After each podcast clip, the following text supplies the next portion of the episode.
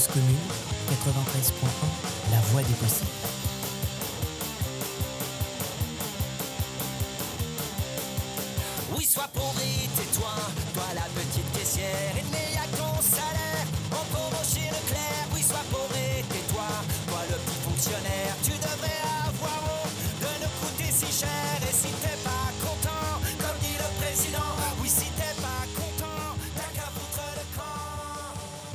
Bonjour à tous, nous nous retrouvons sur euh, Cause Commune, la voix des possibles, dans notre émission Les Mondes rêvés de Georges.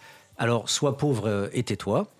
Ça tombe très bien parce qu'effectivement, euh, quand les SDF existent dans l'espace public, eh bien, il y a des gens qui considèrent qu'ils doivent parler et parler en leur nom et notamment parler pour dénoncer leur présence. Donc, nous invitons aujourd'hui Marie Loison Leruste, qui est sociologue. Bonjour. Et nous avons aussi avec nous euh, Daniel Bizel, sociologue, pour le débat. Bonjour. Voilà, et Olivier qui réagit quand il veut aussi euh, dans, ce, dans ce débat. Donc euh, voilà, donc nous allons effectivement voir que les, le voisinage ne se tait pas. Elle, euh, le voisinage existe, il se manifeste. Alors euh, on, va, on va revenir effectivement sur, euh, sur tes travaux, Marie, dans, dans quelques instants. Euh, mais comme toujours, l'actualité euh, nous... euh, impose quelques obligations, une obligation citoyenne. Et c'est vrai que depuis pas mal de temps sur Cause Commune, on a fait pas mal de, débats, de réflexions un peu spontanées autour des Gilets jaunes. Et, hum, il est vrai que un des axes que l'on avait, c'était de dénoncer un petit peu les dépenses publiques euh, aberrantes, puisque euh, l'État prétend être pauvre.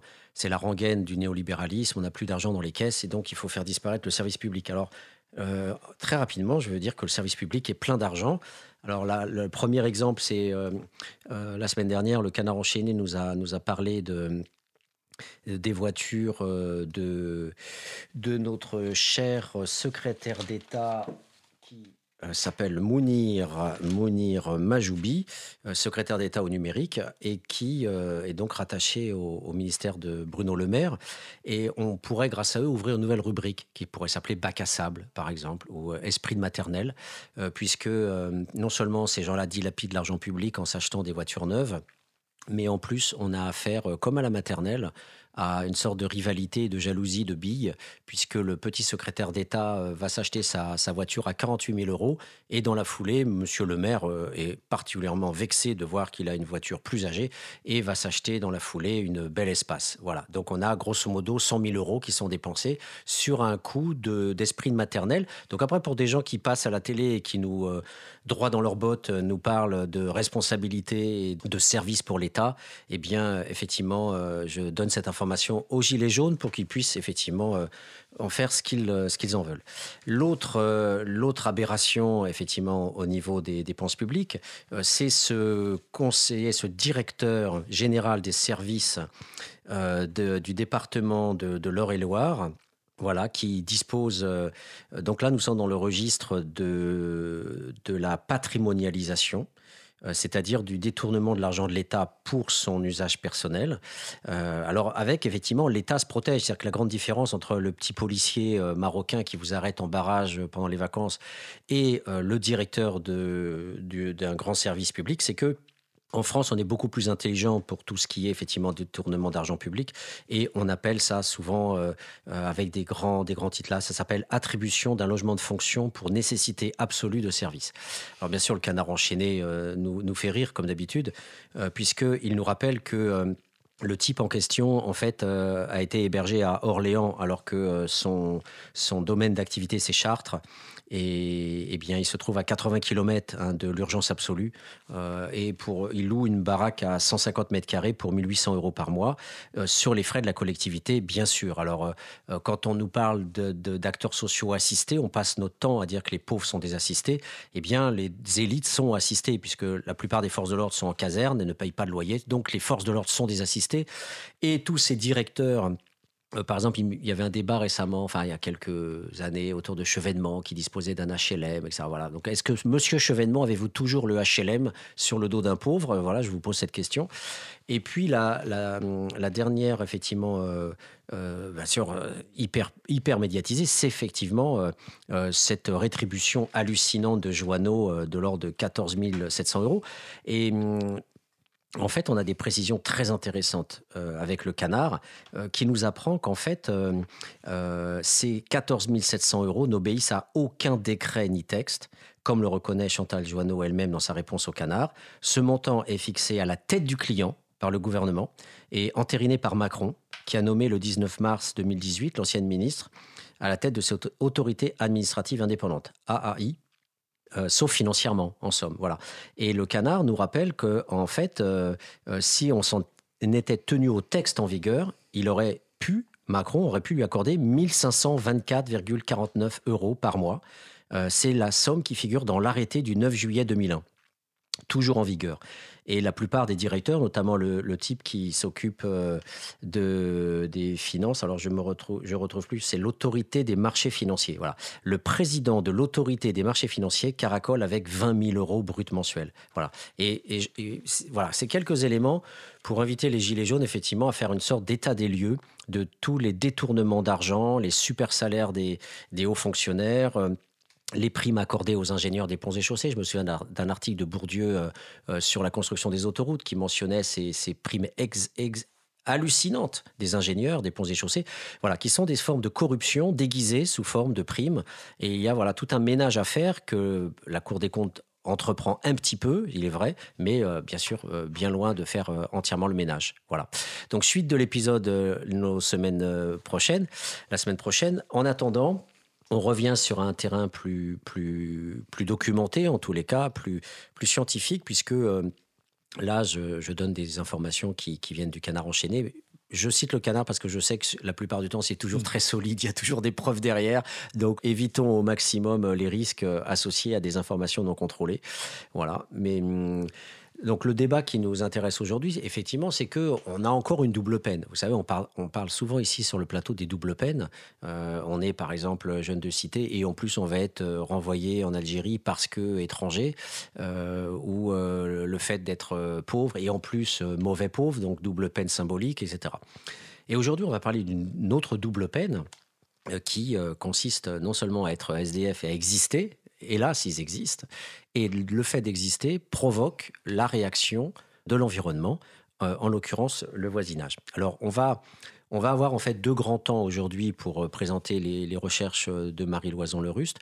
Dans un premier temps, on va, pour le lecteur, et c'est l'ambition aussi de Cosmo Commune, qui a cette dimension importante de vulgarisation aussi de la démarche scientifique, c'est de présenter un petit peu un chercheur et d'essayer de, comprendre euh, sa trajectoire et les raisons pour lesquelles il y a eu euh, tout un ensemble de, recherches effectuées. Marie Loison a un CV euh, particulièrement bien, bien chargé et donc c'est pour ça que je trouve que c'est intéressant qu'on puisse discuter un petit peu de ça avec, avec toi et Daniel sur, sur ces ces trajectoires, euh, comment on fait de la recherche, comment on est payé, comment on, peut aussi euh, avoir des stratégies, des intérêts pour telle ou telle enquête. Et, les gens avec qui on travaille aussi, parce que je vois que tu as travaillé aussi avec euh, beaucoup de, beaucoup de chercheurs.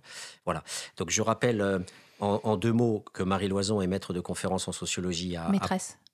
Pardon, je suis désolé. Alors là, là, là, là, là, ça commence bien. Ça commence bien, ouais. Oui, maîtresse. On, Oui, on dit ça. On dit ah bah maîtresse. on dit maintenant maîtresse. Et hum, on, dit docteur, on dit pas docteuse. Il faudrait dire doctoresse? Donc, on, pourrait dire doctoresse. On disait bien doctoresse quand c'était un to-be, effectivement. Euh, maîtresse de conférence à Paris 13. Alors, euh, là aussi, ça serait intéressant aussi peut-être d'en discuter, mais très rapidement. Tu es chercheuse au, CRAL, au Centre de recherche euh, de l'action locale, et aussi chercheuse associée au Printemps. Donc, voilà, de de, de casquettes, donc en termes de temps, comment tu fais, pourquoi c'est deux labos, pas un, etc. Euh, et puis, euh, donc, alors, il y a tout un ensemble de. Euh, à côté des grands domaines dont on va parler, le voisinage, et puis l'enquête plus récente que tu continues à faire, qui est toujours en cours, et on finira là-dessus, sur les femmes en foyer. Et, et donc, il y a eu d'autres travaux que tu, que tu as menés. Alors, je pense par exemple en 2009-2010, tu as participé à une, une enquête sur des fonds d'État qui s'appelle des ANR. L'ANR, c'est à la fois l'Agence nationale de la recherche et en même temps on les appelle euh, ANR pour dire que ce sont des enquêtes qui sont payées comme ça par cette agence. Vulnérabilité en contexte d'expérimentation dans les champs politiques, sanitaires et sociaux et refiguration des politiques de prévention et de protection. Voilà. Mhm. Donc il y a cette, euh, cette enquête que tu as faite quand tu étais docteur en postdoc. Euh, tu, es, euh, tu as aussi, alors après je dirais tu es membre de, différents réseaux, tu as mené une recherche-action 2016-2018, le projet Maquero, avec les captifs La Libération, collectif Les Morts de la Rue. le, dans le cadre d'une politique de la mairie de Paris qui s'appelle le Pacte parisien de lutte contre la grande exclusion qui dure entre 2015 et 2020. Euh, voilà. Et donc euh, là, ça, serait intéressant parce que c'était des, maraudes en fait avec euh, assistants sociaux et infirmières, des maraudes interdisciplinaires. Donc ça serait intéressant de me dire bah, quelle place tu avais, est-ce que tu as fait des maraudes, comment, voilà, quelle est ton expérience du, du, terrain auprès des SDF la nuit, comment ça se passait, etc. tu, alors moi, ce qui m'intéresse aussi, parce que là, ça croise on va dire un concept que j'utilise aussi fréquemment, qui est un concept transversal et valise, euh, celui de sous-prolétariat. Pour moi, tu, avais voilà une, homogénéité dans tes recherches, puisque tu as aussi travaillé sur les jeunes précaires, les jeunes en insertion. Donc pour moi, je les mets dans les mêmes catégories de ce grand, de ce grand public en dessous du salariat dans cette circulation entre prolétariat et sous-prolétariat. Donc, on n'est plus sur ce qu'on appelle dans le label SDF, mais on est sur les jeunes précaires avec l'enquête sur la garantie jeune, hein, mhm. ce dispositif, euh, dans le cadre de la direction de l'animation, de la recherche, des études et des statistiques, la DARES, euh, puisque euh, tu te présenteras toi-même, mais tu es chercheuse quali et quantitativiste, donc tu maîtrises les maths, les statistiques, donc c'est une, une, donnée très importante qu'on évoquera et tu as participé à l'évaluation. Ça, c'est intéressant parce qu'on n'est plus sur la recherche fondamentale, on est sur la recherche appliquée. C'est le chercheur qui va vers le, public, vers la collectivité publique, pour aider euh, l'État et ses démembrements à, avoir, à y voir un peu plus clair. Donc, on appelle ça des évaluations, notamment, ou on pourrait dire des expertises. Et donc, tu as aider en fait euh, des dirigeants de missions locales à, faire l'évaluation de trois missions locales et tu as rencontré 60 jeunes et 20 conseillers. Mhm. Voilà. Et, donc c'est notamment intéressant. Par exemple, une des questions que je te pose là tout de suite, avant que je l'oublie pour tout à l'heure, c'est est-ce que parmi les jeunes que tu as rencontrés, euh, sachant que tu fais aussi du terrain dans les foyers et que tu rencontres des gens dits SDF, est-ce que dans ceux que tu as vus qui sont dits en mission locale, tu as des résonances ou des formes d'homologie enfin, par rapport à leur comportement, à ce qu'ils sont, leurs propriétés sociales, qui font que tu dis que potentiellement ils pourraient, ou en tout cas être pas trop loin de jeunes qui se retrouvent en foyer et qui tout simplement ne sont plus chez papa-maman, mais euh, peuvent avoir les mêmes propriétés en termes de diplôme et de, et de, et de vie. Quoi. Mmh. Voilà. Euh, voilà, donc tu as mené, alors j'ai pas tout noté, hein, j'ai pas tout noté, et, puis en fait, à côté de ça, une autre dimension de ta vie aussi euh, qui est intéressante, c'est euh, le fait que tu sois en fait euh, membre de, beaucoup de choses, de, revues, tu participes à des revues, et puis tu es membre de l'Observatoire francilien des personnes à la rue, l'OFPRU, à la rue en hébergement. Tu es membre du réseau Frontières du sans-abrisme, alors ça c'est le réseau de Pascal Pichon. Mmh voilà. Et tu es membre de la, du réseau thématique de l'Association française de sociologie, le réseau thématique 6, protection sociale, politique sociale et solidarité.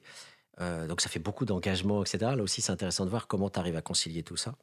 Et donc voilà, on va revenir maintenant sur le, sur le, le, cœur qui nous intéresse. Mais avant d'en venir sur cette enquête auprès des, du voisinage et et des femmes euh, et des femmes à la rue.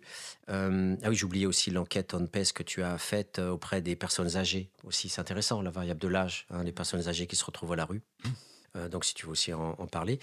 donc, avant d'être sur le cœur du sujet, qui est ta thèse sur les réactions voilà, qu'on pressent toujours un peu négatives hein, du, voisinage à l'égard des, des, SDF, tes réactions par rapport à, ton cheminement, ta trajectoire, ton, ton, ton vécu de chercheuse?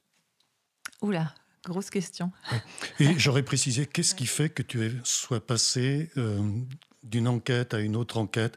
Est-ce que derrière, ce ne sont pas, c'est la question qui vient spontanément à l'esprit, des problèmes tout bêtement d'existence, euh, de, de, de, de, nécessité de financement successif mm. parce que des jeunes chercheurs, des jeunes chercheuses aujourd'hui n'ont pas de travail. Et donc, avant d'avoir un poste, et, même quand ils en ont, ils sont évidemment soumis à des nécessités de passer d'un contrat à un autre contrat, à un autre contrat. Autrement dit, derrière ton parcours, ce que je vois, c'est autant un système de précarité des jeunes chercheurs euh, que euh, quelque chose qui serait une sorte d'éventail de liens et de connaissances dont, dont, tu disposerais. Certes, il y a ça, mais c'est d'abord peut-être une forme de nécessité hmm. euh, qui s'est imposée à toi. C'est vraiment la première chose qui, qui, me vient à l'esprit. Et alors par rapport à ce dont tu vas parler, l'autre question qui me vient à l'esprit, c'est qu'est-ce qui t'a orienté vers ce monde qui est le monde, je dirais, de la pauvreté? Si on utilise une notion simple et, et un peu générale. Euh, oui, c'est clairement euh, une nécessité.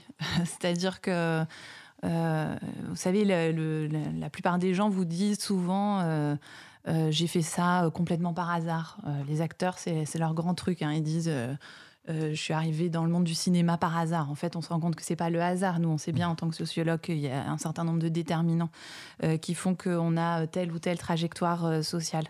Euh, et, en même temps, bah, il y a aussi un peu ce côté euh, de nécessité euh, de, de, devoir travailler en effet sur, sur un certain nombre de projets, sur des ANR dont tu parlais, Patrick, sur des sujets parfois qui sont un petit peu, on fait un petit peu à côté en fait, où, où c'est pas exactement nos préoccupations principales. Je pense par exemple à un travail que j'ai mené dans une autre ANR aussi, juste avant d'être d'être recrutée comme maîtresse de conférence, euh, où j'ai travaillé sur les prisons. Donc, mmh. euh, c'est pas très éloigné parce qu'en fait, le monde carcéral, il n'est pas très éloigné de celui de la rue. Le monde des jeunes précaires, euh, de la garantie jeune, il n'est pas très éloigné du monde des SDF non plus. Mais il n'empêche que c'est pas exactement le, c'était pas exactement le sujet de mes recherches. De thèse et, et, encore moins celui de, de, de, de, mes recherches quand j'étais en master alors on disait pas master à l'époque, ça me vieillit, mais on disait DEA. Euh, mais, euh, mais en fait... Euh, C'était sur quoi le DEA C'était sur la mendicité. Donc moi quand je suis, je suis provinciale, quand je suis arrivée en région parisienne, j'étais à Nanterre, je faisais de l'économie et de la sociologie. Et en fait, ce mélange entre ces deux disciplines m'a fait m'intéresser aux échanges d'un point de vue un peu académique. Et puis, tous les jours, quand je prenais les transports en commun, euh, j'étais confrontée à cette mendicité dans, les transports euh, qui était un peu nouvelle pour moi, en fait, avec un regard un peu euh, sans doute naïf hein, sur, sur la pauvreté que je n'appréhendais pas du tout de cette manière. En région, comme on dit, on dit plus la province, mais en région. et donc voilà, et je pense qu'il y a aussi, il y a aussi une part de, de d'histoire familiale. Hein. Euh, je, pense euh, à mes deux grands-mères euh, qui sont décédées il n'y a pas très longtemps et qui, et mes grands-pères aussi, qui, qui, sont des gens qui étaient engagés au sens citoyen du terme et qui font que je pense que j'ai baigné aussi dans une culture familiale qui, qui a fait que je, je me suis intéressée à ces questions-là.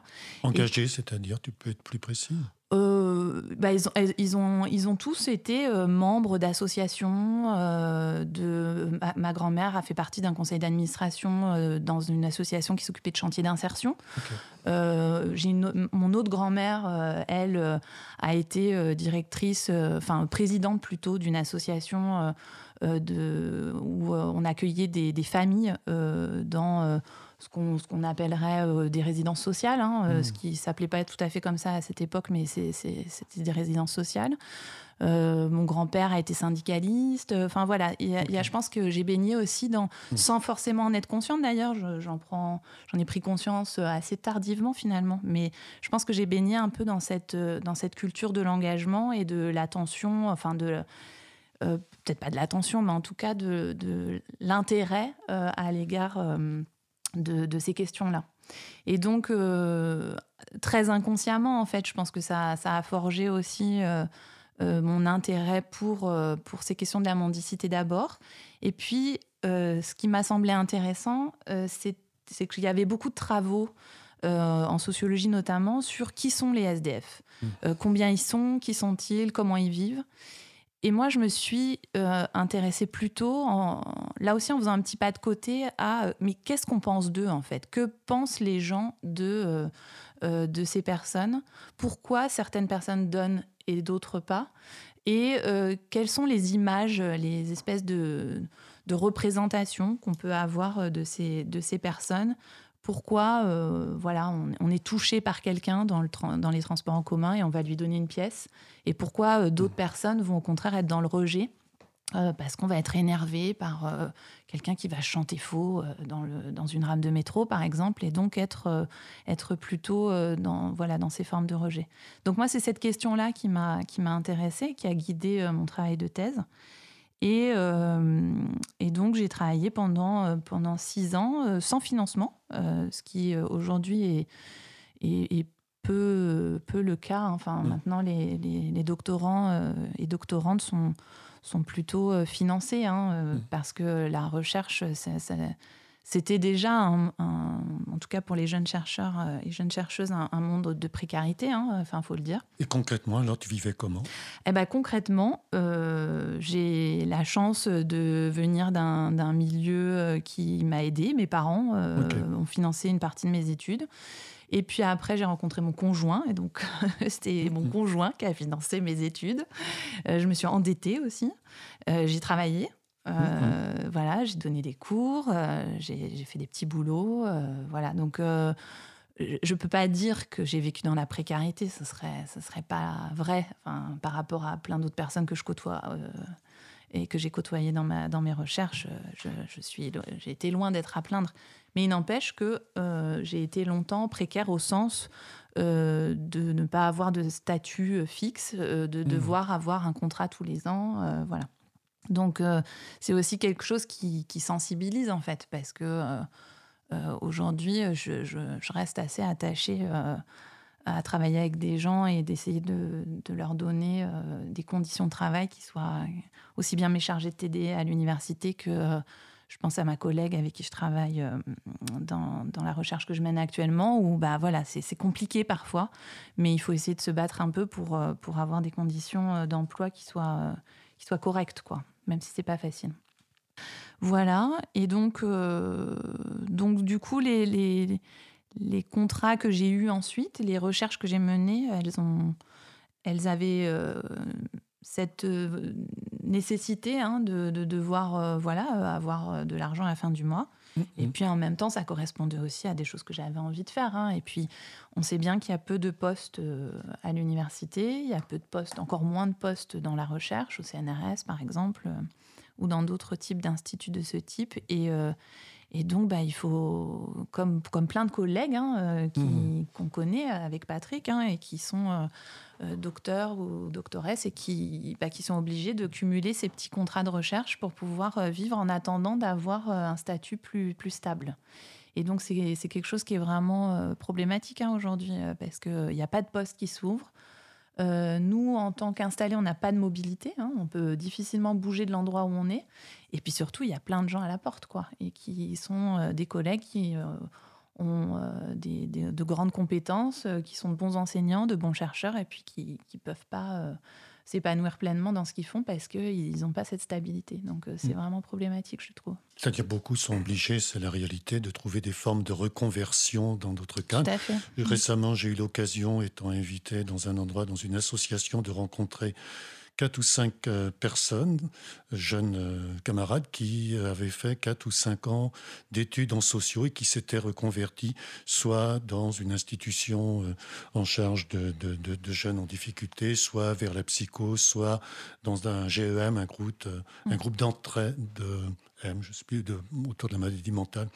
Voilà, donc ça c'est vraiment le cas de figure qu'on trouve. Et autre cas de figure, c'est tout bêtement des gens qui arrivent à 50 ans et qui n'ont fait qu'enchaîner euh, mmh. des petits emplois, alors soit des vacations, enfin à la fois des vacations dans l'enseignement et des contrats de recherche successifs. Et là, je pourrais très rapidement citer un certain nombre euh, de collègues. Donc tu fais partie, même si tu as galéré un petit peu, des gens qui ont cette chance inouïe d'avoir à un mmh. moment donné relativement jeune trouver euh, ah, un emploi stable. Quoi. Enfin, si on situe ce qu'est l'univers de la recherche, qui est quand même un, univers terrible par rapport aux aspirations et au type d'engagement, de, travail aussi, qu'ont euh, bah, une multitude de jeunes collègues et de jeunes collègues qui finissent évidemment par vieillir sans pour autant avoir trouvé une situation stable à un moment donné.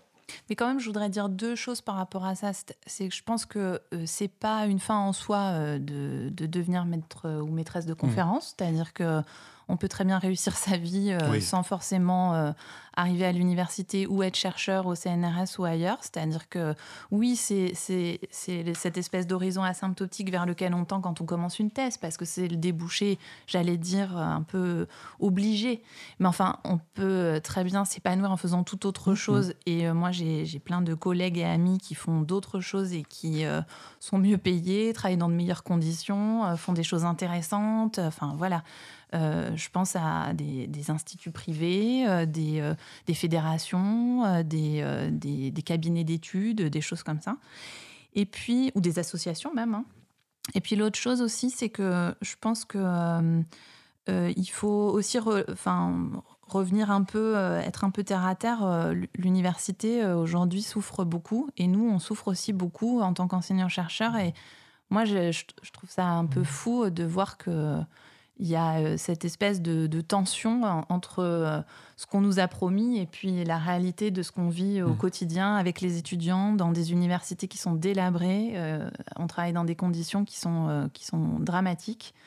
moi, j'ai des étudiants qui vivent en foyer, par exemple. Donc, mes recherches, elles finissent par atteindre mmh. l'université. Enfin, ça devient très problématique. Et puis, on est dans des formes aussi de, d'enseignement dans le supérieur qui sont. Euh, enfin, il n'y a, pas deux vitesses, il y en a trois ou quatre. Hein, euh, être, être dans certaines universités, pour pas citer leur nom, c'est pas la même chose que travailler là, moi, où je travaille à, Paris 13. Donc, bon, voilà, mm-hmm. il faut aussi relativiser tout ça. c'est je, pense toujours à, mon voisin qui, qui, a l'air complètement subjugué quand je lui dis que je travaille à l'université. Il y a une espèce de prestige associé mm. euh, à ce terme. Enfin bon, la réalité, elle est tout autre. quoi. Donc voilà, c'est pas une fin en soi. quoi. Mm, mm. Et néanmoins, je crois que c'est important de le dire, on demeure quand on travaille à l'université ou dans des cadres de ce genre-là, des petits privilégiés, même si c'est avec des tas de situations qui sont de, des terribles problèmes et avec des incertitudes pour ceux qui veulent s'engager dans cette voie.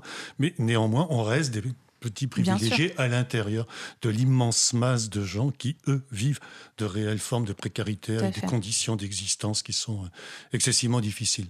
Oui, parce qu'on a la grande chance d'avoir une très grande liberté aussi. Enfin, Je pense que c'est quand même euh, la, la grande chance de ce métier, c'est d'avoir une liberté euh, de parole, euh, d'écriture, euh, de mener la recherche qu'on a envie de mener, d'enseigner de la manière dont on le souhaite, ce qui peut être critiquable, hein, mais en tout cas, c'est quand même ça une très grande chance. Et je pense qu'il n'y a pas beaucoup de, de professions dans, laquelle, dans lesquelles c'est le cas. Quoi. Mmh. Mmh.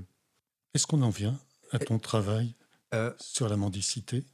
Tout à fait. On va, on va bientôt euh, mhm. aborder le, cœur du cœur voilà, avec voilà, la dimension scientifique après une euh, courte pause musicale.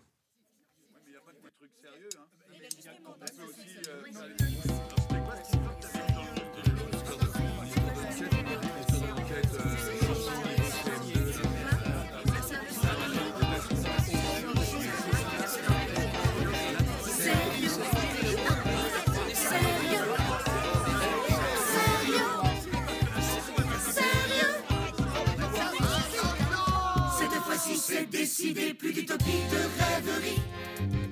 On arrête de délirer, on sera sérieux, c'est promis. On a pesé le poids des mots, reçu le choc des images. Voici notre soirée diapo, mais n'y voyez aucun message. On sera sérieux, on sera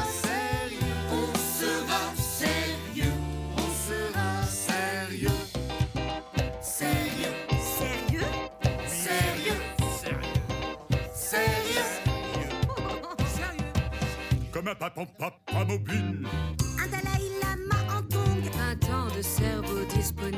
Un râle d'amour de King Kong. Comme une enquête d'opinion. Non orientée, ça va de soi. Un débat sur l'immigration sponsorisé par Balania. Comme un chanteur humanitaire. Une cure d'austérité. Bernard comme un ponte du FMI, les mains menottées dans le dos. Un politicien compromis, contraint de porter le chapeau. On a pesé le poids des mots, reçu le choc des images. Voici notre soirée diapo. Mais n'y voyez aucun message.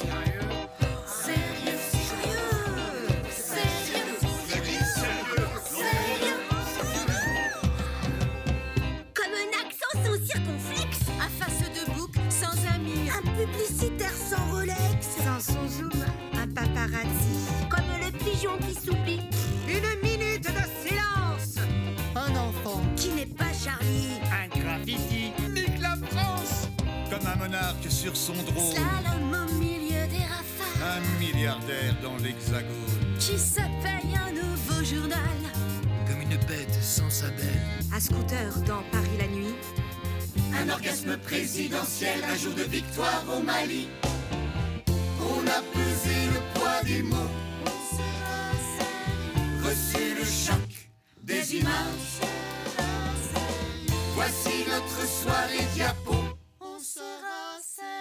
Mais n'y voyez aucun message.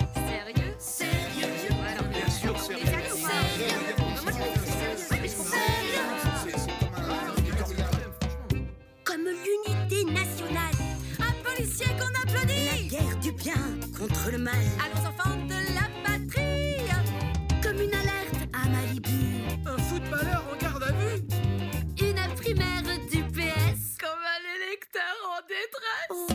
Comme un feu tricolore sans rhum. Le drame de l'exil fiscal Une banque qui fait sa com. Un capitalisme moral Comme des paroles débiles Berlusconi bonga bonga Une larme de crocodile sur le port de Lampedusa. Comme un sushi au goût amer dans la baie de Fukushima. Un liquidateur nucléaire irradié dans l'anonymat. Eh bien, nous reprenons notre euh, débat d'aujourd'hui autour des travaux de Marie-Loison Le Ruste.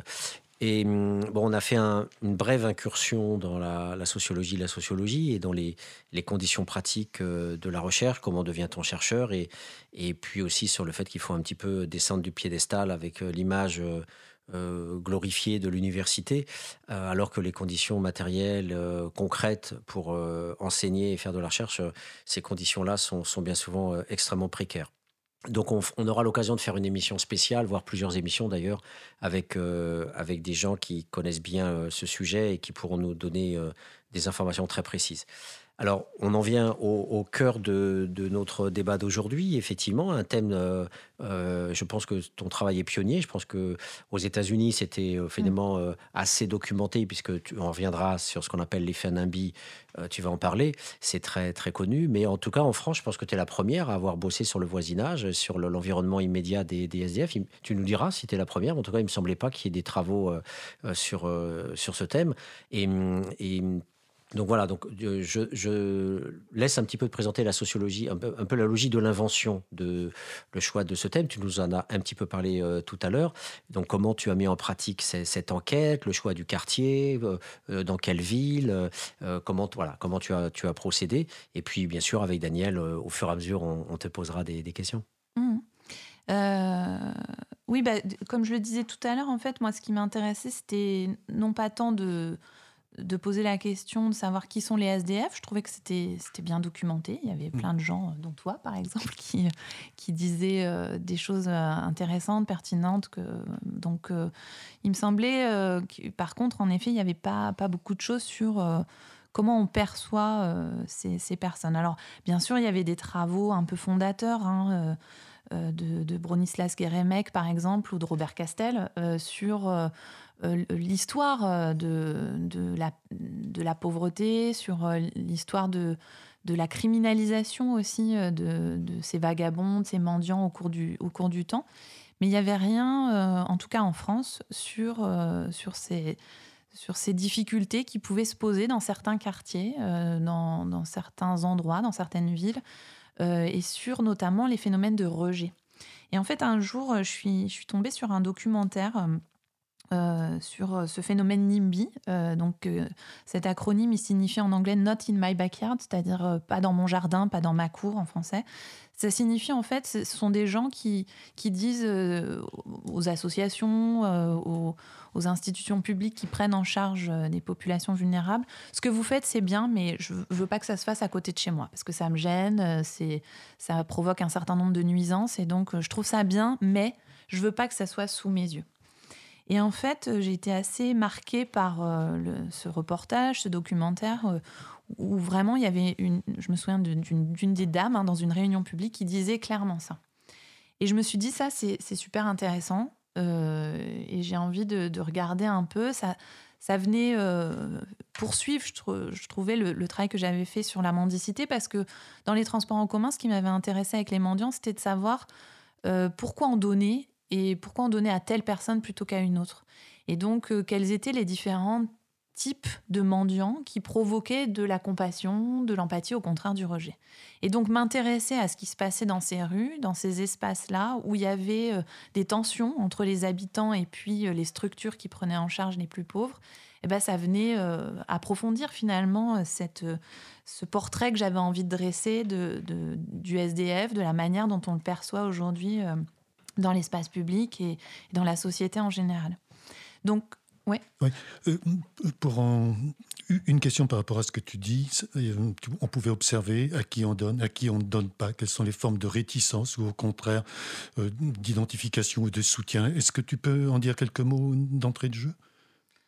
De ce que tu as pu observer, de bah, ce que tu as pu analyser bah, ce que, je, j'ai montré, c'est que euh, finalement, c'était assez complexe, euh, que c'était, il fallait euh, analyser bien finement en fait la trajectoire des personnes qui donnaient.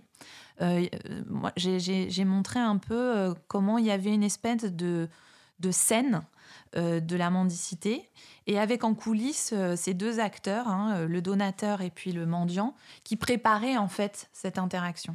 Donc d'un côté, il y avait le donateur avec son histoire, ses valeurs, par exemple ses croyances religieuses, parce que les croyances religieuses jouent un rôle important, qui avait ou pas d'ailleurs euh, une façon de se représenter qui est le pauvre. Ensuite, de l'autre côté, il y avait le mendiant qui préparait plus ou moins son, sa manière de mendier. Euh, donc, euh, en mettant en scène, par exemple, son handicap, ou bien en choisissant euh, de se mettre par terre dans les couloirs du métro, en choisissant au contraire de parler, de, bouger, d'être mobile dans les wagons et de solliciter hein, le, mendiant, le donateur, pardon. Et puis, il y avait cette rencontre à un moment donné entre ces deux univers, on pourrait dire. Et puis là, il y avait don ou pas don. Donc c'était un peu, c'était un peu ça mon, analyse, c'était de dire bon, euh, dans cette interaction, il se passe des choses qui ont trait finalement à l'histoire personnelle de, chacun des, acteurs, et puis à un moment donné à ce que sont les représentations sociales de la pauvreté au moment de l'interaction. Et du coup, dans ma thèse, ce que j'ai voulu euh, essayer de voir, c'est euh, comment on peut comprendre ces représentations-là, comment euh, euh, à un moment donné on a une espèce de, portrait un peu type du mendiant et quelles sont les grandes tendances, prendre en fait un peu de recul quoi, et plus être juste sur la scène de la mendicité, mais essayer d'avoir une, vision un peu plus large, un peu plus macro-sociale de, de, la pauvreté et de, la manière dont on se la représente. Oui, mais pour atteindre ces interactions, comment tu as procédé? Tu as interrogé les gens, tu as observé des situations, toi-même, tu t'es interrogé sur ta façon de, à toi euh, de te conduire. Enfin, voilà, en pratique, parce que sur les cadres généraux d'analyse, on peut se retrouver assez rapidement. Parce que, par contre, la grande difficulté, c'est de savoir comment concrètement peut-on prétendre atteindre les représentations et les histoires des personnes qui font, comme tu dis, qu'à un moment donné, je vais donner, je vais pas donner.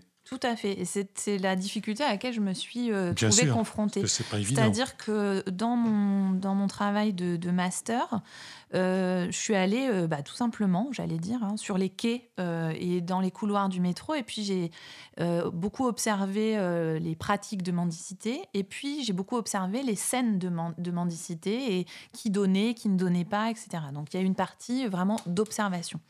Et puis il y a eu un moment, je me suis dit, il faut évidemment que j'interroge les donateurs pour savoir comment ça se passe. Et c'est là que j'ai eu une difficulté. Mm-hmm. parce que interroger les gens sur ce qu'ils pensent de la pauvreté à un moment où, voilà, ils partent travailler, il y a le RER e qui arrive.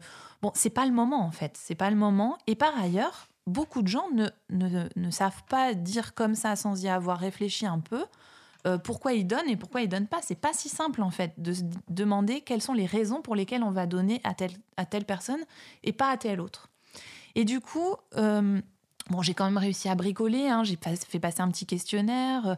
Ce que j'ai fait aussi, c'est que j'ai été dans une association. Euh, j'ai été voir des bénévoles pour voir quelles étaient les raisons de leurs engagements.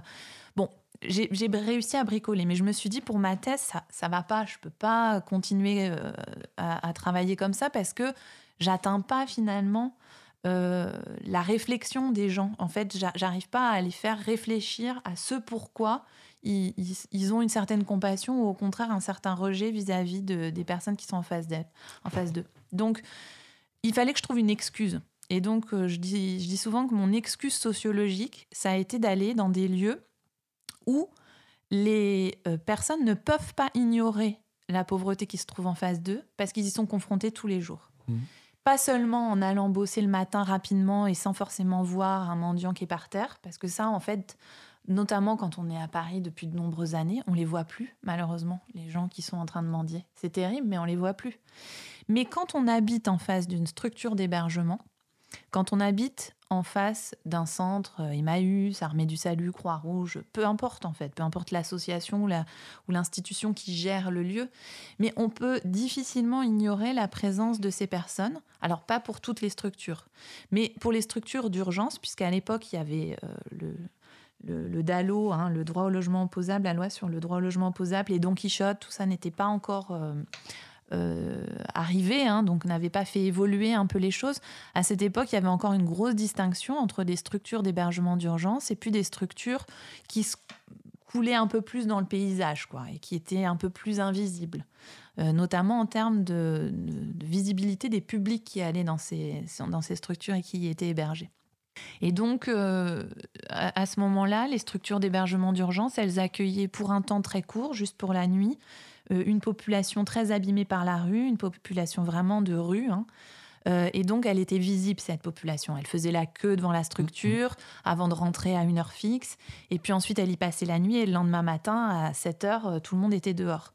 Donc, les riverains, ils ne pouvaient pas ignorer la présence de ces structures-là dans les rues que j'ai choisies. Hein, parce que, bien sûr, du coup, j'ai j'ai choisi des rues particulières avec des structures particulières. Mais ces, personnes-là, ces, riverains de ces structures d'hébergement, ils ne pouvaient pas ignorer la présence de ces personnes sans domicile. Et donc, ils avaient un avis sur la structure, sur euh, les populations qui fréquentaient le centre. Et donc, mon excuse, c'était ça, c'était d'aller les voir en leur disant, voilà, je m'intéresse à ce qui se passe dans votre rue. Euh, à euh, la manière dont euh, vous vivez la présence de, cette pauvreté. Qu'est-ce que vous en pensez? Et puis, ça me permettait de, d'essayer de, de leur faire prendre un peu de recul, même si bon, c'est un bien grand mot, mais en tout cas de les interroger plus globalement sur leur perception générale de ce que c'est que la pauvreté, sur les aides de l'État, sur est-ce que vous trouvez euh, pour reprendre les termes de, notre président, est-ce que vous trouvez que ça coûte un pognon de dingue euh, Est-ce que vous trouvez que c'est des feignants Est-ce que voilà Bon, évidemment, je posais pas les questions comme ça, hein, mais c'était c'était ça l'idée. Donc euh, voilà, confronté à ces difficultés d'enquête hein, dans les transports en commun, j'ai choisi un autre angle d'attaque, si on peut dire, en prenant cette espèce d'excuse sociologique des structures d'hébergement euh, pour aller interroger euh, de manière un peu plus générale euh, les personnes sur, sur la pauvreté aujourd'hui. Quoi. Voilà. Et alors, en pratique, quel genre de réaction tu as eu Quel genre de propos? Tu peux donner quelques exemples? Alors, en fait, j'ai construit une typologie des attitudes à l'égard euh, des, euh, des, populations qui fréquentent ces structures, une typologie des. Alors, une typologie, euh, c'est un espèce de modèle théorique hein, en sociologie. C'est pas exactement la réalité. C'est c'est un espèce de modèle qui permet de, comprendre les choses, mais il n'y a jamais personne qui rentre parfaitement dans les cases. Alors, avant d'en être à la typologie, est-ce qu'on ne peut pas être dans le concret de gens Tu es à côté de quelqu'un, tu l'interroges, qu'est-ce qu'il te dit? Parce que les typologies, là, on est déjà dans ce que plaque parfois ou dans ce qu'analyse à justesse le chercheur. Mais il y a déjà cette difficulté, c'est déjà dans un second temps. Dans mm. un premier temps, je suis à côté de toi, je t'interroge, pourquoi t'es, qu'est-ce que tu penses euh, de, ces personnes qui sont en train de faire la queue? Lui, il a l'air très abîmé, il est peut-être sous, euh, il insulte euh, la femme qui est juste à côté. Enfin voilà, c'est des situations très concrètes. Alors, j'imagine, et c'est ça, dans un premier temps, je crois qu'il me paraît important, c'est c'est quoi, enfin quelques-unes au moins de ces réactions parmi les réactions contrastées que tu as pu obtenir? Il y a des, alors il y, il y avait un peu de tout, c'est-à-dire des ce qui, ce qui m'a marqué, en fait, c'est la complexité du discours. Alors, bien sûr, il y a des discours un peu caricaturaux euh, de personnes qui vont dire Moi, j'en ai ras-le-bol. Euh, tous les matins, quand je sors emmener mes enfants à l'école, euh, il y a un clochard qui pisse sur le, mur en face de chez moi. J'en ai mmh. ras-le-bol. J'ai signé la pétition du, qui a circulé dans le quartier pour que le, le, centre qui est là en face de chez moi, il s'en aille. J'en peux plus. Voilà. L'autre discours, euh, euh, j'allais dire un peu caricatural aussi, mm-hmm. c'est celui de la personne qui dit euh, Moi, je trouve ça super bien, hyper positif qu'il y ait une structure comme ça en face de chez moi. moi, je suis hyper fière. et d'ailleurs, je, vais, je vais régulièrement dans cette structure pour aider à distribuer la soupe le soir. je me suis engagée en tant que bénévole parce que je trouve ça important, etc. Euh, donc, je dis que c'est un peu caricatural parce que euh, c'est l'autre extrême, en fait. Mais ces deux discours-là, c'est pas les plus euh, fréquents. C'est des discours caricaturaux dans le sens où ils sont peu représentatifs. La plupart des, des personnes, et c'est pour ça que je disais c'est compliqué, il faut regarder finement ce que disent les gens, eh bien c'est un discours beaucoup plus mitigé qui dit bon, moi je trouve que c'est bien qu'il y ait des structures comme ça en face de chez moi. C'est important d'aider des personnes qui sont dans la rue, qui sont démunies. Mais en même temps, bah, c'est un peu gênant parce que quand j'emmène mes enfants le matin, bah, j'ai pas très envie d'être confrontée à eux. Quand euh, j'invite des gens chez moi, j'ai un peu honte aussi parce que euh, j'habite un peu dans un quartier euh, bah, où c'est la misère du monde.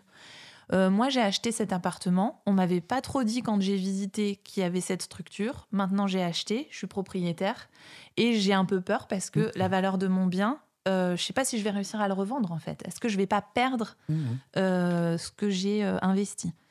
Ou moi je suis locataire et, et j'ai envie de déménager parce que je voudrais être dans un quartier plus, plus agréable où je vois pas des gens déféquer sous mes fenêtres, etc.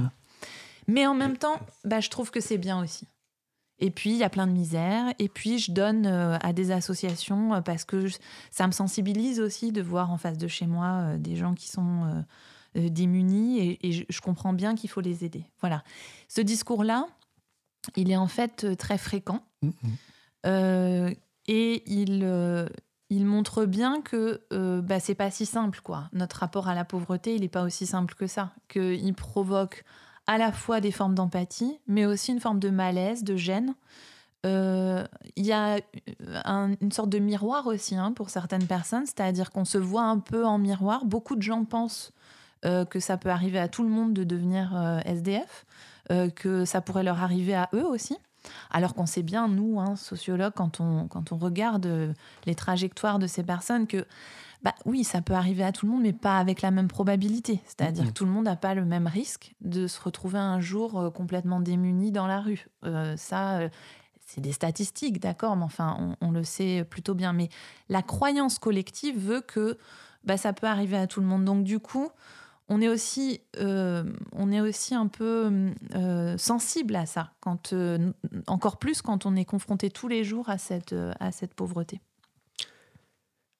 Euh, est-ce que tu peux nous parler un peu de, du quartier, mmh. des lieux, en fait? Parce que dans l'effet NIMBY, en fait, on, a une sorte de rencontre improbable entre les classes moyennes et le sous-prolétariat. Mmh. Et donc, du coup, la question du propriétaire, de la valeur de son immeuble, justement, met en pleine figure la question du fric et du capital économique par rapport à la disqualification et, Et donc, on retrouve ça aussi aux États-Unis avec le noir, euh, classe moyenne qui vient s'installer dans la communauté blanche et automatiquement tous les blancs commencent à partir parce que euh, par effet boule de neige, euh, ça, ça fait baisser la valeur de la communauté blanche, etc. etc. Donc, on est sur du racial, du socio-racial ou que du, social en termes de, classe sociale ou du socio-racial aussi. Et, donc, la question voilà, du, territoire, là où tu as enquêté, parce qu'effectivement, en fonction de, de, de quartiers voilà, qui peuvent être par exemple aussi des quartiers classe moyenne, mais bobos, par exemple sur le canal Saint-Martin, quand j'ai enquêté après euh, les, les, Don Quichotte, je suis resté jusqu'en 2009 avec, euh, avec le groupe avec lequel j'ai fait le bouquin, et notamment Lucas Greff. Et il s'avère que euh, bah, y avait, par exemple, des concierges qui avaient commencé à avoir des liens avec les SDF qui étaient autour et qui lui avaient aménagé des espaces pour qu'ils puissent effectivement venir manger à l'abri dans la courette de l'immeuble, sans que les, les propriétaires soient au courant. Donc il y a, y a le concierge, et puis il y avait des bobos qui venaient aussi, et, et on sait qu'ils ont été très important, tous ces bobos, en termes de solidarité du quartier, pour apporter de la bouffe, euh, organiser des Noëls, organiser des fêtes, des soirées. Il y a eu beaucoup de soirées qui ont été faites. Donc déjà, c'est pas les mêmes propriétés. Ils ont beau avoir du capital économique, ils ont aussi des, des, valeurs idéologiques qui sont pas celles, par exemple, euh, de d'autres quartiers euh, qui pourraient être hyper résistants, etc. Donc voilà, la question du territoire et de, et de la classe sociale. Alors en fait, mon, mon, enquête, elle est à la fois pas très représentative parce que elle, euh, elle s'est située principalement à Paris pour des raisons qui renvoient à ce dont on parlait tout à l'heure, euh, des raisons de financement. Hein. Moi, au départ, je voulais faire une, une, grosse enquête sur toute la France, dans plusieurs villes. J'avais beaucoup d'ambition. Et puis, euh, ben, j'avais pas d'argent. Et faire une enquête, notamment quantitative, ça coûte cher. Donc il a fallu que je revoie mes ambitions à la baisse et que j'enquête je, euh, bah, là où j'étais, c'est-à-dire en région parisienne. Donc j'ai enquêté dans plusieurs arrondissements, dans le premier arrondissement, dans le 13e arrondissement, dans le 11e arrondissement et dans le 17e arrondissement. Et puis euh, j'ai pris Nanterre aussi, parce que euh, à Nanterre, il y a le, centre d'hébergement qui s'appelle le CHAPSA, hein, le centre d'hébergement et d'accueil pour les personnes sans abri, euh, qui a une, structure qui est, qui est j'allais dire millénaire, elle n'est pas millénaire, mais elle est très ancienne. Hein. Ça, elle date de la fin du 18e. Donc, euh, euh, du coup, c'était, c'était un peu c'était intéressant parce qu'en plus, en face du Chapsa, il y a une cité. Et donc, ça m'intéressait de confronter le discours des personnes qui se trouvaient dans cette cité à bah, celui, comme tu dis, hein, des bobos, même si c'était pas tout à fait des bobos, mais un peu plus euh, du 11e arrondissement ou euh, aux classes sup euh, du premier arrondissement. Parce que dans le premier arrondissement, la rue dans laquelle j'ai enquêté, c'est une rue perpendiculaire à la rue de Rivoli. Donc on est dans une configuration géographique, économique, politique complètement différente de celle de Nanterre. Donc c'était très intéressant de pouvoir comparer ces arrondissements. Mais curieusement, ce qu'il en est ressorti, aussi bien dans les entretiens que euh, dans l'enquête quantitative. Alors c'est une petite enquête quantitative, hein, c'est-à-dire que je, évidemment j'avais pas les moyens de faire une enquête euh, de l'Insee, hein, donc euh, j'ai interrogé 450 personnes, ce qui était déjà beaucoup hein, avec les moyens que, j'avais. Mais cette enquête, elle n'a pas permis de montrer qu'il y avait des corrélations si fortes que ça entre les lieux et les discours. C'est-à-dire que oui, évidemment, à Nanterre, c'est pas la même population que dans le premier ou euh, dans le 11e arrondissement. Mais comme tu le dis, les euh, formes de, d'engagement ou au contraire de rejet, ils sont finalement, euh, j'allais dire, assez bien partagés, assez bien répartis. Moi, ce que j'ai vu, c'est bah, ces discours un peu caricaturaux dont je parlais tout mmh. à l'heure, être minoritaire partout, et ce discours un peu complexe, un peu mitigé, être majoritaire partout. Et donc ça, c'était quand même intéressant de se rendre compte de ça. Alors, quand je dis que c'est mon travail, il est à la fois représentatif et pas représentatif, vous avez compris, il n'est pas représentatif parce que c'est à Paris, c'est sur un petit échantillon et il aurait fallu faire ça sur toute la France. Mais en même temps, et puis, alors, et puis c'est pas représentatif non plus parce que c'était il y a quand même un certain temps, c'était euh, entre 2005 et 2007. Donc, c'était avant les Don Quichotte, c'était avant tout un tas de réformes qui ont profondément transformé le, secteur de la prise en charge aussi de, ces, de ces populations. Et en même temps, ça reste complètement d'actualité à mon sens, parce que ce qu'on a vu il n'y a pas très longtemps hein, dans le 16e arrondissement, avec le rejet de, ce centre euh, de, migrants hein, euh, mmh. qui, était, euh, qui a été installé par l'association Aurore, ou bien ces phénomènes plus globaux, hein, plus généraux de ce qu'on pourrait appeler une pauvrophobie, hein, c'est-à-dire ce discours sur, sur le mauvais pauvre. et sur ces, personnes qui coûtent cher à la société, qui profitent du système, qui sont qui font pas d'efforts pour s'en sortir et tout, ces discours-là, ils sont très présents aujourd'hui. Euh, et euh, il me semble que mes conclusions, elles restent vraiment valables en fait. Et que il me semble qu'aujourd'hui, on est toujours, même si le contexte a un peu changé, même si euh, les, dispositifs ont un peu évolué, on reste toujours dans ces formes de représentation sociale qui sont des tendances longues en fait. Et qu'on voit bien au cours de l'histoire. on voit bien au cours de l'histoire que c'est ça reste en fait, ça, ça, se, ça perdure en fait. C'est cette manière de se représenter le pauvre et d'agir à son égard. Oui, mais entre ce que tu dis, que tu observais, ou les réponses que tu avais à ton questionnaire, c'est une chose. Et là, tu passes, me semble-t-il, à un autre niveau, qui est une sorte de point de vue général et continu pouvant exister sur les pauvres. Mais entre les deux, je suis Enfin, je vois pas trop comment tu, tu fais le lien. Est-ce que tu as des réactions dont tu disais que pour l'essentiel, pour la plupart des gens, et j'étais en fait compte relativement nuancé, prenait en compte différents mm. aspects. Alors, je pense, et c'est la question aussi, malgré tout, j'ai envie de te poser, est-ce qu'il y a quelqu'un qui a environ 25 ans, une jeune femme, qui vient, qui nous pose des questions? Est-ce que j'ai envie d'être dans la provoque ou de passer pour le salaud qui va dire mais les pauvres ça me fait chier? La probabilité, c'est que de toute façon, dans ce mode d'enquête, tu risques d'obtenir des points de vue qui vont être des points de vue plus nuancés qu'ils pourraient l'être dans la pratique des gens en question d'une part, et d'autre part, je dirais, dans les réactions qu'ils peuvent avoir s'ils sont en famille, s'ils sont avec leurs amis, etc. Enfin, ça, ça me paraît être un, des éléments importants, c'est le type euh, de relation ou de perception qui était la tienne allant interroger des personnes. Autrement dit, j'ai une forme de doute important, inévitable là-dessus. Donc ça, c'est un, des premiers euh, aspects, si tu veux, qui me paraît important à préciser. Et l'autre aspect, c'est à partir de ces points de vue dont tu dis que globalement, ils sont relativement nuancés, sauf cas un peu extrême des deux bords, c'est je vois pas comment tu peux passer à quelque chose que tu me sembles raccrocher d'un point de vue qui est plus un point de vue militant, qui serait de dire, mais finalement, il y a une sorte d'hostilité générale envers les pauvres. Là, tu, il me semble que tu plaques un petit peu quelque chose qui vient d'ailleurs, qui ne découle pas de l'enquête. J'ai pas, euh, j'ai pas fait le lien. Et d'ailleurs, c'est un des reproches qu'on m'avait fait dans ma thèse. Donc, tu vois, tu pointes euh, la, grosse difficulté aussi que j'ai rencontrée à passer de ce micro au macro. Tout à fait. C'est un peu, euh, c'était un peu un, problème. Mais moi, dans mon idée, il s'agissait d'aller regarder quelque chose de très précis. Donc, un petit quartier, une rue et euh, d'interroger les gens sur leur manière de percevoir et d'agir à l'égard du pauvre.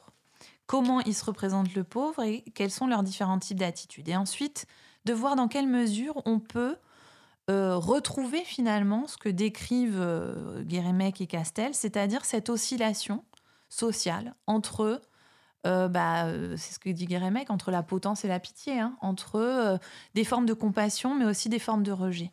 Et montrer que non seulement on a, au cours de l'histoire aussi, hein, dans les politiques publiques, entre potence et pitié, entre des, des, politiques publiques plutôt répressives et des politiques publiques plutôt compassionnelles envers les pauvres, parfois les deux en même temps. Hein, euh, on a vu euh, des dépôts de mendicité apparaître en même temps que bah, y avait aussi des formes d'accompagnement de la pauvreté, euh, par exemple vers l'emploi, etc. Et puis montrer aussi que cette oscillation, elle est inhérente à chaque individu en fait, et que on est tous plus ou moins dans une forme de malaise aussi et d'oscillation entre ces deux pôles, et que bah en fonction de la trajectoire individuelle qu'on a, c'est-à-dire si, euh, par exemple, il y avait des, étudiants que j'ai rencontrés dans ces rues. Ils n'avaient pas vocation à rester dans ces rues, euh, à, s'installer. C'était des étudiants, ils avaient des petites chambres de bonne, par exemple. Donc ils n'en avaient pas grand-chose à faire en fait de ces personnes qui étaient en face de chez elles. Ça les gênait pas. Par contre, quand euh, je rencontrais euh, des couples avec des enfants qui venaient d'acheter, euh, bah là, ça devenait un peu plus problématique. Des personnes qui étaient installées là depuis longtemps, qui étaient investies dans leur quartier. Leur trajectoire résidentielle était très différente, donc leur attitude générale à l'égard de, des personnes qui se trouvaient en face de chez elles, elle était forcément aussi différente. Et donc, dans une trajectoire individuelle, il y avait aussi cette oscillation entre, euh, euh, des formes de rejet plus ou moins marquées des formes de compassion plus ou moins marquées.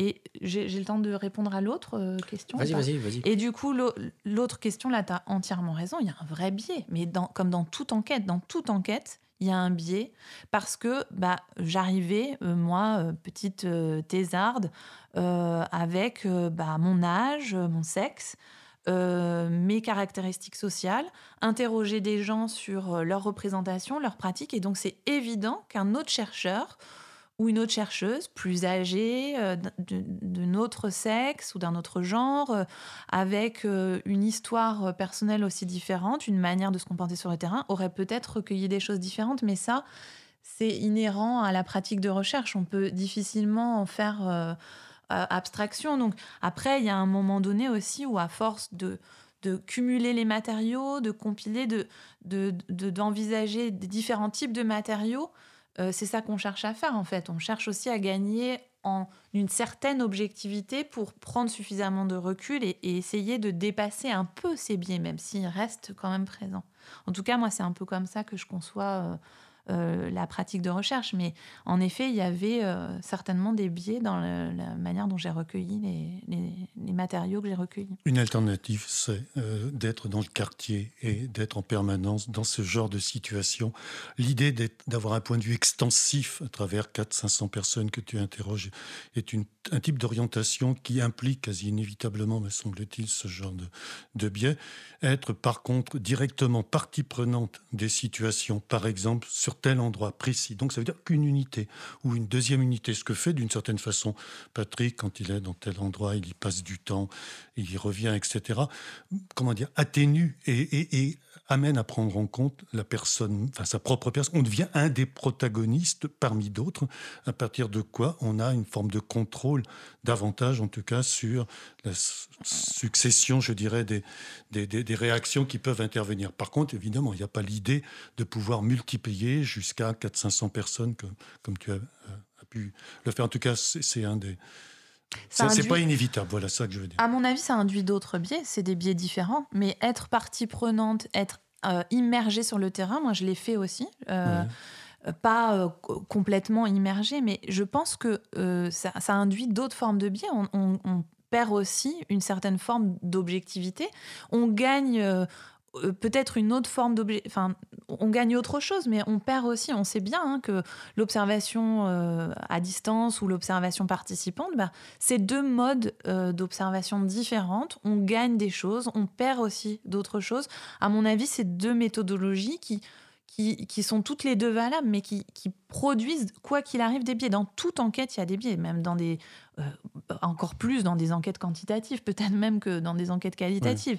Mais à partir du moment où on cherche à à comprendre le réel, une réalité sociale, à partir du moment où on construit un, discours, une analyse, un modèle euh, pour essayer d'être de, dans la compréhension euh, des phénomènes sociaux, forcément on a une grille de lecture, on a une grille d'analyse, on fait avec ce qu'on est, avec sa trajectoire sociale. Donc c'est biaisé, c'est biaisé. On est obligé de catégoriser pour bah, ne serait-ce que se faire comprendre. Enfin, c'est un peu inévitable à mon sens. On reprend ce débat quanti-cali qui est une sorte de, guerre civile entre chercheurs euh, qui traverse toutes nos disciplines, mais qui est inévitable et, il, faut la, il, faut la, il faut l'avoir, ce débat, et, et euh, c'est très important. Mais en tous les cas, on va écourter un petit peu ce, ce débat quelques instants, le temps d'une pause musicale.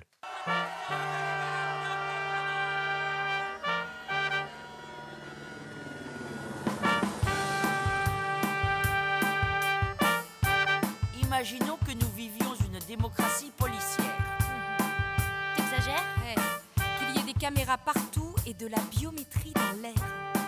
T'exagères. Qu'il y ait un flic à chaque coin de rue, au cas où on soit trop têtu. Pour nous protéger de nous-mêmes, parce qu'au bout du compte, on nous aime. Ah, quand même. Eh, hey, monsieur l'agent. Mademoiselle. On fait que chanter le passé avec des airs de barricade. Dans le genre, faut pas oublier se souvenir des camarades. Dans le style un peu culturel, rien à redire. C'est artistique. En plus, les comédiennes sont belles. Eh, il y a un homme derrière chaque flic. Imaginons qu'il y ait parmi nous des flics en civil, des espions qui viennent pour nous écouter et pour voir comment ça répond quand on chante. Quand on chante. La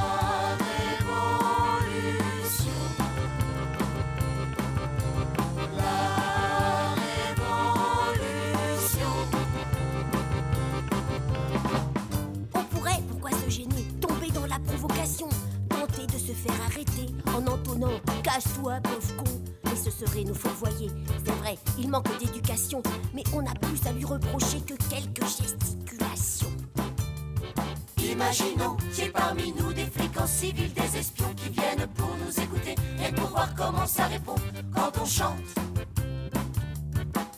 Quand on chante. La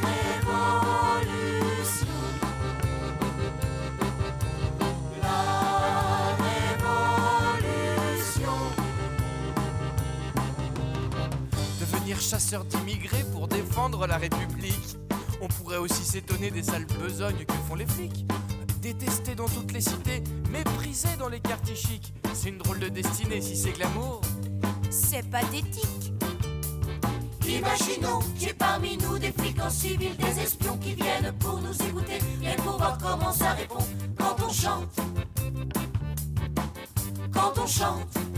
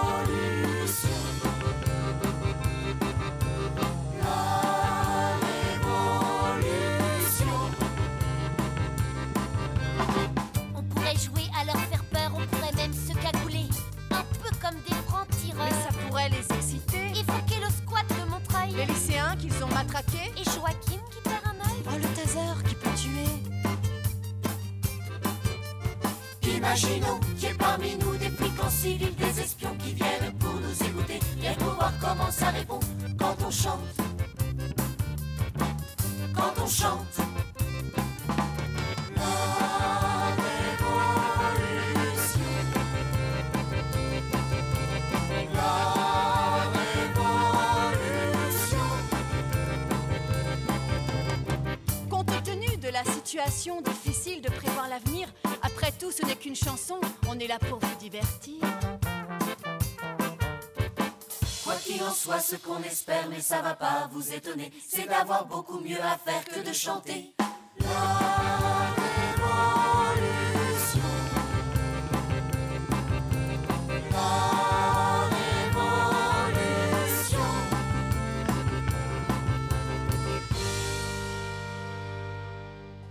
Eh bien, merci à la compagnie Joli Môme pour ce, single Démocratie policière. Il s'avère que j'avais rencontré la compagnie Joli Môme quand je bossais à Emmaüs euh, avec l'enquête ethnographique euh, de l'époque, euh, où j'étais dans les différents foyers d'urgence, donc notamment au Pré-Saint-Gervais. Et je fais un coucou à l'ancien directeur qui avait invité la compagnie Joli Môme. Et on avait fait du théâtre de l'opprimé avec Jean Souléro, euh, s'il m'entend aujourd'hui, je sais pas. En tout cas, voilà, un petit clin d'œil. Et tout ça pour vous dire que, ben voilà, euh, le fait que la compagnie Joli Môme nous parle de, la police, des flics et de, et de la façon dont le renseignement opère, ça nous interroge sur la pauvreté grâce au fait que je vous ai parlé de ce petit moment ethnographique et biographique où je les ai rencontrés dans un foyer d'urgence. Et en même temps, le thème de la police interroge la sociologie parce qu'on est aussi des flics, même si on n'est pas que ça. Euh, Je pense qu'il y a une sorte de sociologie la sociologie à faire pour voir notre rôle de prélèvement de l'information. Alors aussi foucaldien, la logique de l'aveu. On, on produit chez les gens une logique d'aveu. Il faut qu'ils nous parlent. C'est très intéressant. Je me souviens des travaux de l'INED où euh, Jean-Michel Boson à l'époque nous disait euh, il faut aller interroger les gens parce que en les comptant, euh, ils prennent conscience qu'ils comptent pour nous. Voilà. Avec ce genre de jeu de mots, effectivement, on a toujours la légitimité du prélèvement.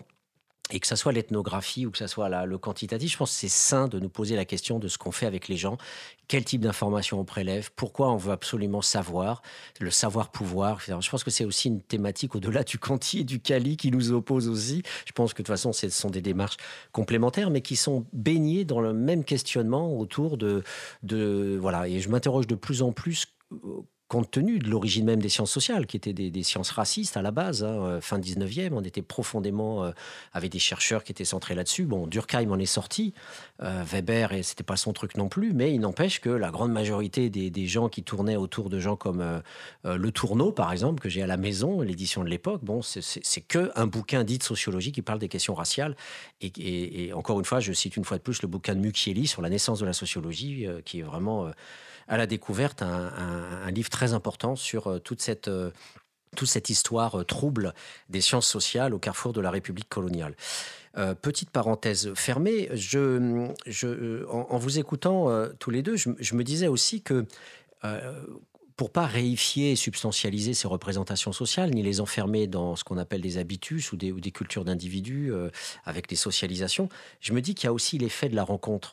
Euh, qui, transforme. Regarde, tous ces bourgeois du 16e arrondissement qui étaient profondément hostiles aux foyers de migrants dans le 16e, euh, et, qui d'un seul coup, euh, au contact de l'humain, c'est-à-dire c'est plus une représentation sociale abstraite de l'affreux noir ou de l'affreux arabe, mais on va le rencontrer, d'un seul coup on le voit. Puis on voit une maman avec des gosses qui pleurent, qui est malheureuse, on voit un type qui part tôt le matin aller travailler, ou en tout cas qui, qui peut être famélique ou avoir des problèmes de santé, et là, il va y avoir un changement d'opinion, il va y avoir un basculement parce qu'on on est dans une pratique, on va être dans une interaction, ce que tu appelais une scène, on va être dans une scène. Et je pense qu'il y a des logiques contextuelles mm. qui font aussi qu'il y a des choses qui se passent à travers la rencontre charnelle, ce que Vacon appelle le charnel. Euh, et je trouve que ça, c'est super important parce que, euh, effectivement, on, a des basculements euh, qui peuvent après renvoyer à plein d'autres choses qu'on a à étudier hein, et qui, euh, quand tu parlais effectivement des oscillations, euh, eh bien, elles, se jouent aussi en, interaction. Et je pense que c'est très, c'est, très important de ne pas oublier cette, cette dimension-là. Là, donc, je, voudrais savoir par rapport à, ton, à tes enquêtes si justement les gens ont eu des sortes comme ça de, de, de, de, de, révélation, en fait, ou dire ah ben j'ai pris conscience que, ou j'ai découvert que mon jugement, donc des remises en cause de jugement. On parle de bifurcation biographique. Est-ce qu'il y a des bifurcations de représentation, par exemple, par rapport à ces, le fait que des gens profondément euh, voilà, euh, attachés à leur bien dans le 16e, d'un seul coup, vont accompagner une maman ou vont dire Mais non, franchement, comment j'ai pu penser ça? Voilà, ça, c'est une, première question.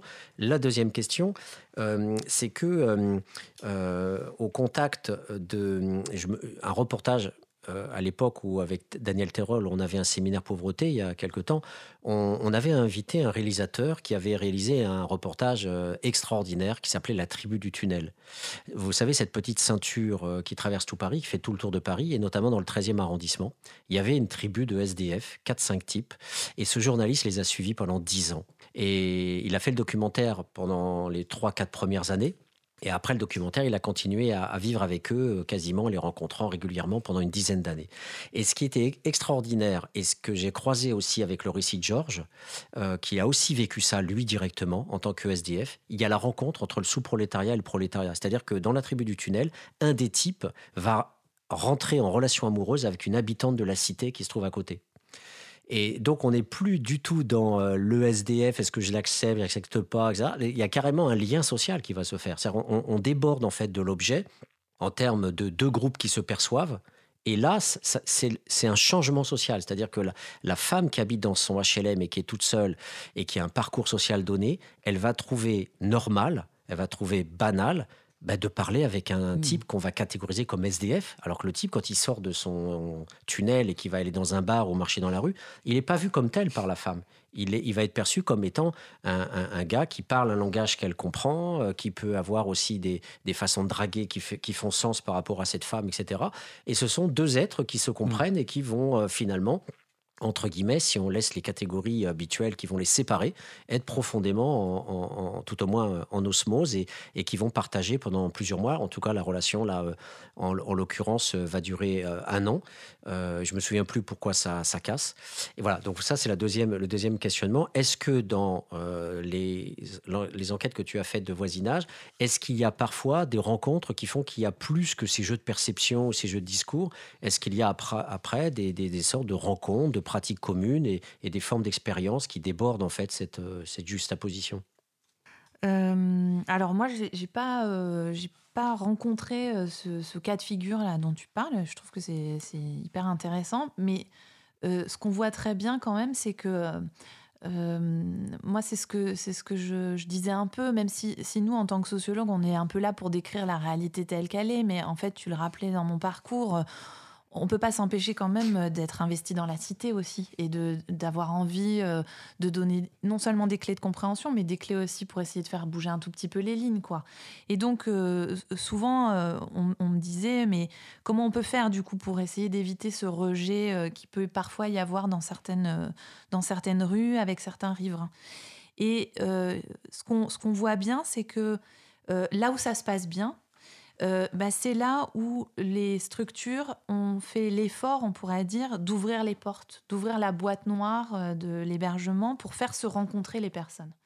Par exemple, en faisant des portes ouvertes, pour montrer ce qui se passe à l'intérieur des structures, pour montrer comme tu le disais, que les personnes sans domicile, bah, c'est des personnes comme tout le monde, que euh, elles regardent la télé, elles ont un téléphone portable, elles ont des enfants, elles ont une histoire, elles n'ont pas toujours été dans la rue, elles ont eu aussi un logement à un moment donné, elles ont des emplois parfois, elles travaillent.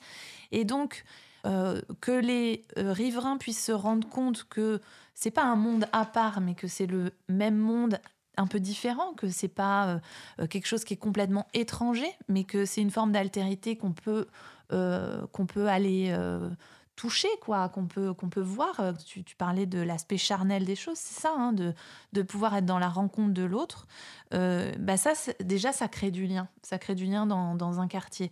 Alors après, c'est sûr qu'on pourrait me dire aussi, bah oui, mais enfin bon, voilà, entre le 16e et le clodo d'à côté, il n'y a pas beaucoup de.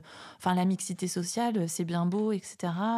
mais on se rend bien compte que c'est pas euh, c'est Serge Pogam qui a fait un travail euh, euh, sur, les, les riches hein, et les pauvres et, l'espèce de hiatus qui est entre les deux. Mais moi, je pense quand même qu'on est encore dans notre société en France euh, et à Paris euh, encore un petit peu euh, dans des formes de mixité sociale quand même. Et que même s'il n'y a pas les très très riches d'un côté, les très très pauvres de l'autre, il y a quand même moyen encore un peu de se mélanger. Et du coup, favoriser les contacts, favoriser les rencontres, ça peut quand même aider à sortir de ces représentations très caricaturales euh, et, donc créer du lien.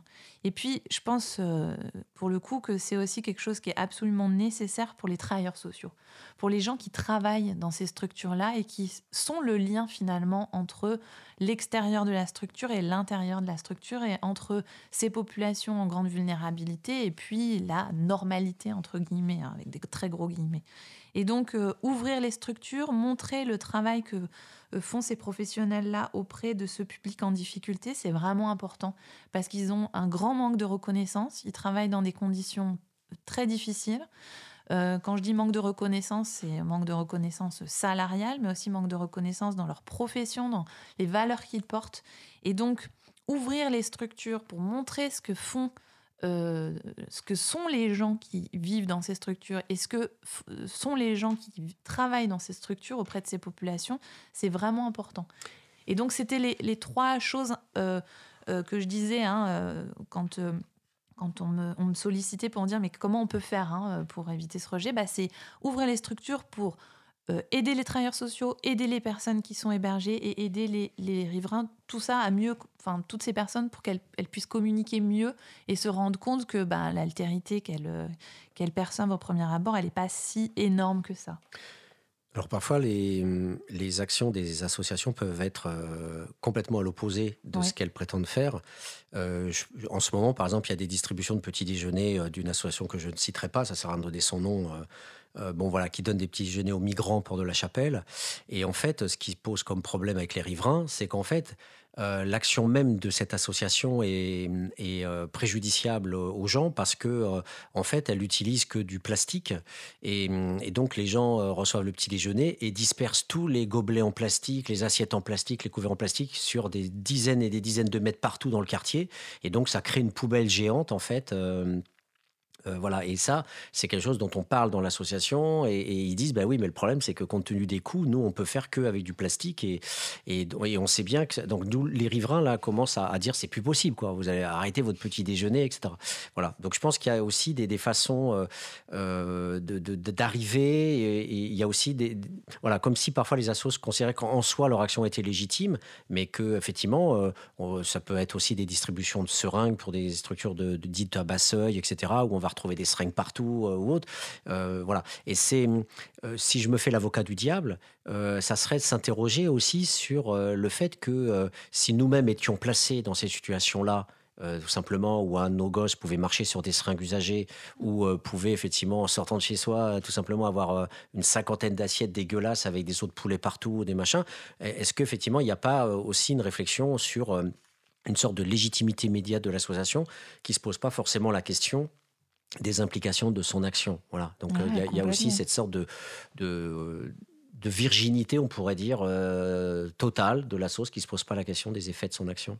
Ah ouais, mais il y a même, euh, moi j'irais même plus loin, il y a même des effets complètement pervers avec des des, des, choses qui, moi, me révoltent un peu. Quoi. Par exemple, euh, ces applications qu'on a vu fleurir euh, pour, euh, pour, pour, que les citoyens hébergent des sans-domicile chez eux, je trouve que c'est, ça pose un vrai problème. Parce que il y a des professionnels qui sont formés, payés pour s'occuper de, de, ces populations en difficulté. On fait pas n'importe quoi. on, comme tu dis, on distribue pas des petits déjeuners comme ça sans, avoir euh, réfléchi un peu euh, à l'argent qu'on dépense, euh, aux populations, est-ce qu'elles en ont besoin ou pas et, du coup, on assiste à des sortes d'effets pervers qui vont à, contre-courant, en fait, qui, en soi sont pleines de bonnes intentions, mais, mais du coup, on peut se demander si c'est vraiment aider les publics que, qui sont censés être aidés. Quoi. Je pense, je sais pas moi, aux, soupes qui sont distribuées euh, ou aux associations qui se qui s'écharpent entre elles parce que c'est mon pauvre, c'est ton pauvre. Euh, euh, enfin voilà, il y, a des il y a des effets de l'aide qui, qui, qui, est apportée par ces différentes structures, ces différentes institutions qui sont vraiment problématiques, quoi, qui posent de vraies questions sur mais qu'est-ce qu'on, est-ce qu'on on cherche vraiment à résoudre le problème ou bien euh, c'est juste pallier à un moment donné, euh, permettre à une association de se développer euh, au détriment d'autres? Enfin, je sais pas si je suis très claire, mais tu vois, c'est, je pense qu'il y a, vraiment aussi des, gros effets pervers dans cette organisation de ce marché. Hein. c'est un marché de de l'aide qui est apportée à ces populations. Quoi. Et, bon, je pense qu'il y a beaucoup d'associations qui réfléchissent quand même aussi à ça et qui essayent de, de modifier un peu leurs pratiques, mais c'est n'est pas si simple. Oui, tu, tu évoquais les hébergements euh, chez euh, les, personnes, enfin chez, des volontaires en quelque sorte. Euh, naïvement, je me dis, pourquoi pas si un individu, moi par exemple, à travers un appli, une appli, ce que je n'ai pas du tout, je décidais, tiens, ok, je vais héberger quelqu'un. Alors, ce qui existe pour les jeunes migrants à la rue, par exemple, hein, je connais des choses qui existent à travers une association aussi, qui me semble faire un, travail qui est très bien. En quoi euh, cette dimension-là, qui n'est pas un truc d'assaut en tant que tel, pose problème? Bah, moi, j'ai un petit peu du mal, je pense. Pourquoi? Bah, Parce que je trouve que euh, et, il suffit pas de, de juste euh, vouloir euh, aider les autres pour bien les aider. Et pour euh, alors oui oui c'est bien de enfin on peut pas on peut pas tirer à, à, boulet rouge sur, sur ces gens. C'est c'est chouette de faire ça. On a on a tous enfin pas tous hein, mais, mais, beaucoup de gens ont envie d'aider les autres. Mais moi j'ai vu aussi des des, des personnes euh, dans des maraudes, par exemple, qui n'étaient pas formées à s'adresser à des, publics en très grande précarité et qui euh, bah, ne réagissaient pas du tout comme il fallait. quoi. Euh, il y a beaucoup de gens qui sont dans la rue qui n'ont pas besoin qu'on les, qu'on les traîne, qu'on leur dise mais si, mais si, il faut que tu viennes te domicilier, tu vas voir, c'est hyper important et tout. Si la personne, elle, a, elle, est, elle en est pas là, si la personne, elle, elle est, elle est pas dans ce besoin-là, et si elle fait pas elle-même des démarches, c'est pas euh, aux, citoyens de dire tu dois faire ça quoi. Moi, ce qui me gêne, c'est qu'il y a une forme de normalisation qui est imposée en disant bah, euh, tu dois euh, euh, te domicilier, tu dois manger comme ça, tu dois travailler comme ça. Par exemple, l'alimentation, c'est un truc qui est, qui est juste hallucinant. Il y a une, une, imposition normative très forte. Et, par ailleurs, ça c'est, le, ça c'est la première chose. La deuxième chose, c'est que on a aujourd'hui la chance d'avoir un, un système de prise en charge et je dirais même de protection sociale en France euh, qui fait quand même la part belle à des gens qui sont formés pour ça, qui sont bien formés pour ça, qui sont des professionnels du travail social et qui sont en manque cruel de reconnaissance, qui vivent, qui, qui euh, sont dans des formes aussi de maltraitance institutionnelle, qui, qui, sont dans des formes de souffrance au travail importantes. Et c'est eux qui, qui, qui, ont les clés, je pense. Qui... Alors après, on pourrait me dire, euh, oui, mais bon, euh, les institutions aussi, il y a d'autres problèmes qui se posent. Oui, c'est vrai, mais je suis pas sûre que ça soit... Il se passe quoi, tu vois, tu t'héberges, pour revenir à des trucs très concrets, tu... Mm tu héberges quelqu'un. Ah non, on n'a plus le temps. oui, oui non, mais finis la phrase. Mais... Tu héberges quelqu'un, voilà, un, un, clochard qui est à la rue depuis 10 ans, mais tu vas l'héberger pendant combien de temps, tu vois? Mmh. C'est quoi la solution? Ok, tu peux lui, lui, lui, procurer un lit pendant quelques temps, mais voilà, après, il se passe quoi? Mmh. Non, mais les cas de figure sont multiples. On, on arrête, chers amis, on arrête. Hélas, une heure et demie, ça passe vite. Donc merci pour ce débat complexe qui, bien sûr, va continuer dans les prochaines émissions. À bientôt. Merci,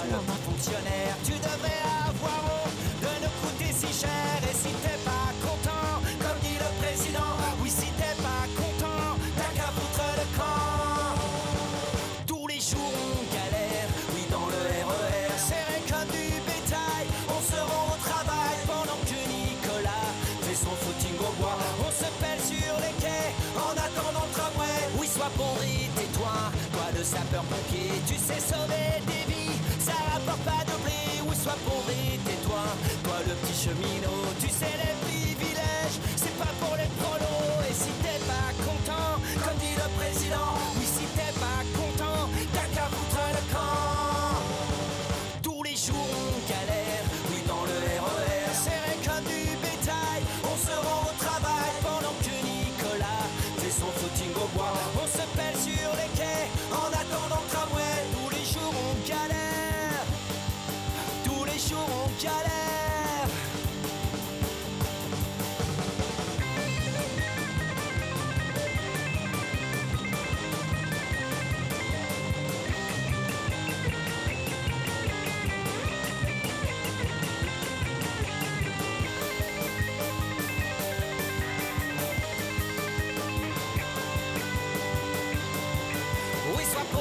tais-toi, toi la petite infirmière, on te les paiera jamais, tes heures supplémentaires, oui, sois pauvre et tais-toi, toi la petite Kaira, fume ta marijuana, et surtout bouge de là, et si t'es pas content, comme dit le président,